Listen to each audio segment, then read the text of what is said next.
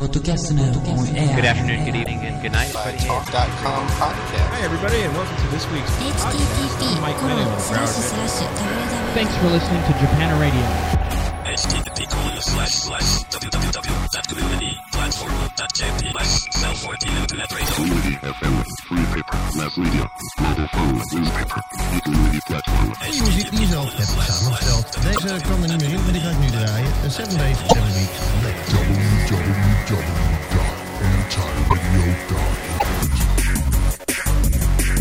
Uma pequena notícia com alguns dias e que provavelmente apenas correu na blogosfera dizia isto. A equipa de especialistas do New Oxford American Dictionary escolheu como palavra mais importante de 2005 podcast. Este foi o ano das aves ou do jogo Sudoku, mas podcast foi a palavra eleita. Neste rádio.com número 9, o jornalista e animador do blog Ponto Média, António Granado, comenta a notícia e reflete sobre aquilo que parece ser mais do que uma moda. O jornalista do público António Granado é um dos portugueses mais atentos às tendências da comunicação gerada por internet. Está, aliás, a fazer um doutoramento sobre esta matéria. No seu blog Ponto Média, sugere, alerta e comenta aquilo que de mais relevante vai acontecendo neste mundo novo. Muitas outras coisas vão ficando pelo caminho. O podcasting poderia ter sido uma delas. Eu não consigo recordar exatamente quando foi a primeira vez que eu falei em podcasts, mas eu certamente que as primeiras vezes que vi artigos sobre o tema passei de lado e não liguei nenhuma ao tema até que ele se tornou uh, incontornável. Não é? Ele é neste momento um fenómeno incontornável. A palavra, o que eu fiz foi ver qual é que era a definição exatamente de podcast. Percebi que tinha a ver com o facto de destes novos aparelhos de MP3 permitirem gravação e permitirem também difusão ou a audição destes pequenos certos de áudio e depois, a partir daí, tenho escrito várias vezes sobre o tema. Aparece muita informação, aliás, o teu blog, sobretudo, é um blog que faz esse trabalho de seleção da muita informação que te vai chegando, muita coisa de que tu foste falando nestes últimos anos, entretanto não vingou, certamente aconteceu isso. É verdade, tenho algumas reticências, ou sempre tive reticências relativamente a estes fenómenos que têm a ver com a portabilidade do meio, ou seja, audioblogs como os videoblogs me pareceram ser algo muito difícil de concretizar, pelo facto de eh, nós termos que estar ligados a um computador, termos que estar a puxar o fecheiro para dentro do nosso computador, demorar muito mais tempo do que ler a página. Nós sabemos que os leitores de internet se fixam eh, muito mais no texto até do que nas próprias imagens quando estão a ver eh, sites noticiosos e a minha ideia foi sempre, será que isto vai alguma vez pegar? E eu parece-me que não é por acaso que este ano a, o podcast é reconhecido como uma das palavras do ano, porque este fenómeno iPod veio permitir que qualquer pessoa, em qualquer lugar, ouça os MP3 que previamente descarregou para o seu leitor. E existem diversíssimos programas na web, diversíssimos sites que fazem uma espécie de seleção ou uma espécie de recolha destes podcasts por ti. Portanto, eu de manhã posso ligar o meu computador, não preciso sequer de estar ao pé do meu computador, eu não tenho uh, podcasts, não, ouço só podcasts no próprio computador. Mas se eu tivesse um leitor portátil, seria muito simples, porque eu ligaria ao computador de manhã e aguardaria, enquanto vou tomar banho, digamos, há um software que vai de propósito buscar a vários pontos da web os podcasts que eu previamente determinei que devia ir buscar. Depois das dúvidas iniciais, Granado rendeu-se à técnica. Não tem um leitor de áudio digital, mas vai ouvindo alguns podcasts no computador. Aliás, nesta altura está convencido de que são muitas as potencialidades. O podcast permite que enquanto estamos a fazer outras tarefas, não é? A rádio é o único meio que nos permite estar a fazer outras tarefas enquanto vamos ouvir. Não é possível estar a ler o jornal ou estar a ver televisão enquanto conduzimos. É possível ouvir e é também possível que quem se interessa por determinados temas vá para podcasts especializados, por exemplo, como eu disse há pouco, pela manhã, para levar no carro os carros ainda não vêm equipados, ou só muito poucos vêm equipados com possibilidades de fazer ligações. Mas, muito brevemente, provavelmente para o ano que vem, ou no outro ano a seguir, os carros terão todos fichas USB ao alcance da mão do condutor, não é? Portanto, o condutor chega ao carro, liga a ficha USB, liga ao seu leitor portátil com as coisas que lhe interessa ouvir e ouve no sistema do carro.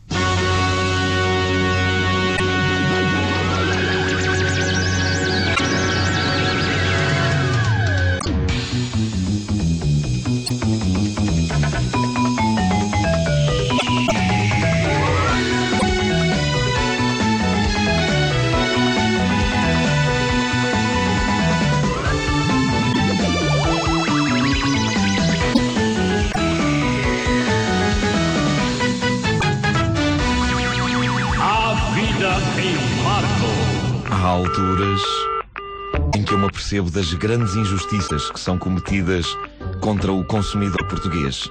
A ideia de que a comunicação social é conservadora face às novas tecnologias é confirmada pelo facto de rádios, e a outro nível também os jornais, tardarem em tirar os benefícios que estas novas técnicas permitem. Embora tudo isto seja recente, Granado critica a fraca adesão. Eu acho que as rádios estão a reagir lentamente ao, fenómeno. Aliás, o que ainda acontece hoje com o, o RSS, não é? Que é um formato de cheiros que permite a leitura mais fácil dos sites web. Para quem não está muito familiarizado com esta tecnologia, o RSS é uma espécie de página que é escrita de uma forma muito mais simples e esse formato pode ser buscado muito rapidamente por programas especializados. Ou seja, eu tenho um site que tem determinadas notícias e depois tem aquilo que se chama um canal de RSS com as mesmas notícias. E um leitor que eu, por exemplo, eh, utilizo muito para ler vários sites ao mesmo tempo, eu carrego e eu consigo puxar para dentro do meu computador digamos, 20, 30 sites num minuto. Porque eles vão buscar só a informação essencial, ou seja, vão buscar só títulos das notícias e o, e o pequeno desenvolvimento. Portanto, eu posso ler muitos sites ao mesmo tempo. Esse RSS, que é fundamental para difundir os conteúdos dos jornais também têm muito fraca aceitação uh, ainda. Ou seja, os grandes jornais só este ano começaram a fazer isso. O New York Times, acho eu que foi no princípio do ano que começou a pôr notícias neste tal RSS. Por exemplo, em Portugal, a TSF tem, eh, o público também tem, eu acho que outros jornais peço perdão se por acaso me estou a equivocar, outros jornais têm ainda esses canais RS com notícias e, portanto, o podcast é um fenómeno semelhante. As pessoas têm que perceber que há outras formas de ouvir a rádio que não seja só estar a ouvi-la naquele momento. Eu posso querer descarregar um programa. Eu posso querer dar ordens ao meu computador para sistematicamente ir buscar a crónica que é feita por um determinado cronista da TSF. E só esse é que eu quero ouvir, e portanto, se a TSF eventualmente vir a disponibilizar isso, terá esse cronista terá com certeza muito mais ouvintes do que é normal, porque essas pessoas podem descarregar para o seu leitor e depois ouvirem quando quiserem. Welcome to NPR's All Songs Considered, highlights from NPR's online music show. Enjoy. Support for NPR podcasts comes from Acura, featuring the high performance six speed Acura TL. Information at Acura.com.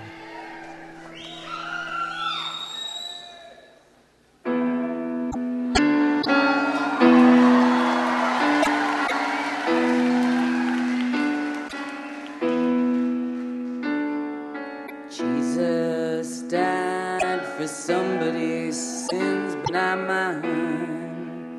No seu blog Ponto Média, António Granado tem referenciado diversas vezes o podcasting com diversas variantes. Uma das utilizações mais surpreendentes é nas universidades, assunto que, aliás, foi tema de um dos programas anteriores. Granado vê várias vantagens. Eu acho que é uma ideia que eh, precisa ainda de ser mais explorada. Há algumas universidades que começaram a fazer isso de uma forma sistemática, ou seja, aquilo que eles chamam lectures, não é? que são as aulas teóricas, eh, que são dadas em anfiteatro e são dadas normalmente por um professor eh, especializado na área, etc. Essas lectures são colocadas na internet e são colocadas numa forma de podcast para que os alunos possam também, mais uma vez, ir descarregar fecheiros MP3 e poderem ouvir, se faltaram por acaso, e também poderem, na altura dos exames, etc., eh, reverem aquilo que o professor disse. Ou seja, é uma gravação feita pelo próprio professor e depois colocada na web. Isso também permite, para além de funcionar como eh, uma ajuda para os estudantes da cadeira, também é muito bom do ponto de vista, penso eu, do ponto de vista da própria universidade, porque isso leva para fora os ensinamentos que a própria universidade dá, ou seja, os professores dessa universidade passam a falar não para os estudantes da universidade ou para os colegas eventualmente, mas passam a poder falar para um auditório muito maior e isso acho que é bom para a universidade, principalmente se os professores forem bons. Se os professores forem maus, isso é mau para a universidade. Hmm. What is a week without Rolly? You're listening to the top of the pods. Top of the pods.com. It's the top 10 countdown. It's two guys, John and Rob, and they basically just do top tens. And I think out of all the British podcasts, it's probably the most entertaining, and it's certainly the, the, the best produced one. Have a check at that, and it'll really brighten up your day.